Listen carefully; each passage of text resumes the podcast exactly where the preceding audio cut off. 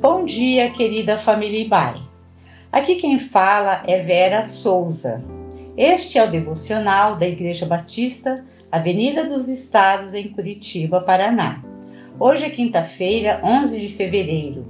Nesta semana, estamos refletindo sobre o tema Superando a Ansiedade. Hoje, o convite é para que você e eu reflitamos sobre como superarmos a ansiedade das ameaças de morte. Nosso texto inspirativo é Filipenses 1, 20 e 21, que diz: Segundo a minha intensa expectação e esperança de que em nada serei confundido, antes, com toda confiança, Cristo será, tanto agora como sempre, engrandecido no meu corpo, seja pela vida, seja pela morte. Porque para mim o viver é Cristo e o morrer é ganho. Em tempos de Covid-19, as ameaças de mortes podem ser muito reais. Quando ouvimos as estatísticas com o número de infectados e de óbitos, especialmente para os que estão nos diferentes grupos de riscos, assim como aos profissionais da saúde que estão no fronte dessa guerra contra o inimigo invisível aos olhos humanos, porém muito real pelo poder que possui de causar grandes males à saúde humana. Mesmo se comparada a outras pandemias registradas na história, em alguns sentidos até mesmo mais letais, esta pandemia ameaça o bem-estar físico, mental, social, psicológico, econômico e espiritual da humanidade e causa ansiedade gerada pelas ameaças de morte. Essas ameaças podem representar o alto risco em que alguém se encontre, ou ao risco que as pessoas amadas estão submetidas, e até mesmo com o risco presente em lugares diferentes e distantes de nós, levando-nos a exclamar: até quando?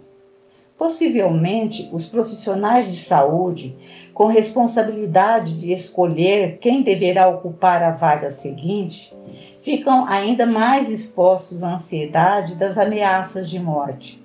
Porém, nada supera a ansiedade de pais e mães vendo seus filhos e suas filhas sem a necessidade médica necessária, ou filhos e filhas vendo seus pais sucumbirem sem assistência adequada e mesmo sem possibilidade de uma despedida em que o luto possa ser adequadamente vivido.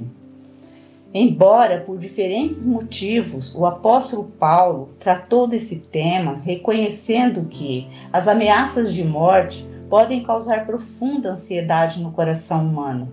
Ele mesmo dá testemunho dos sofrimentos e iminência de morte que provou em diferentes ocasiões, segundo Coríntios 11, 23 e seguintes.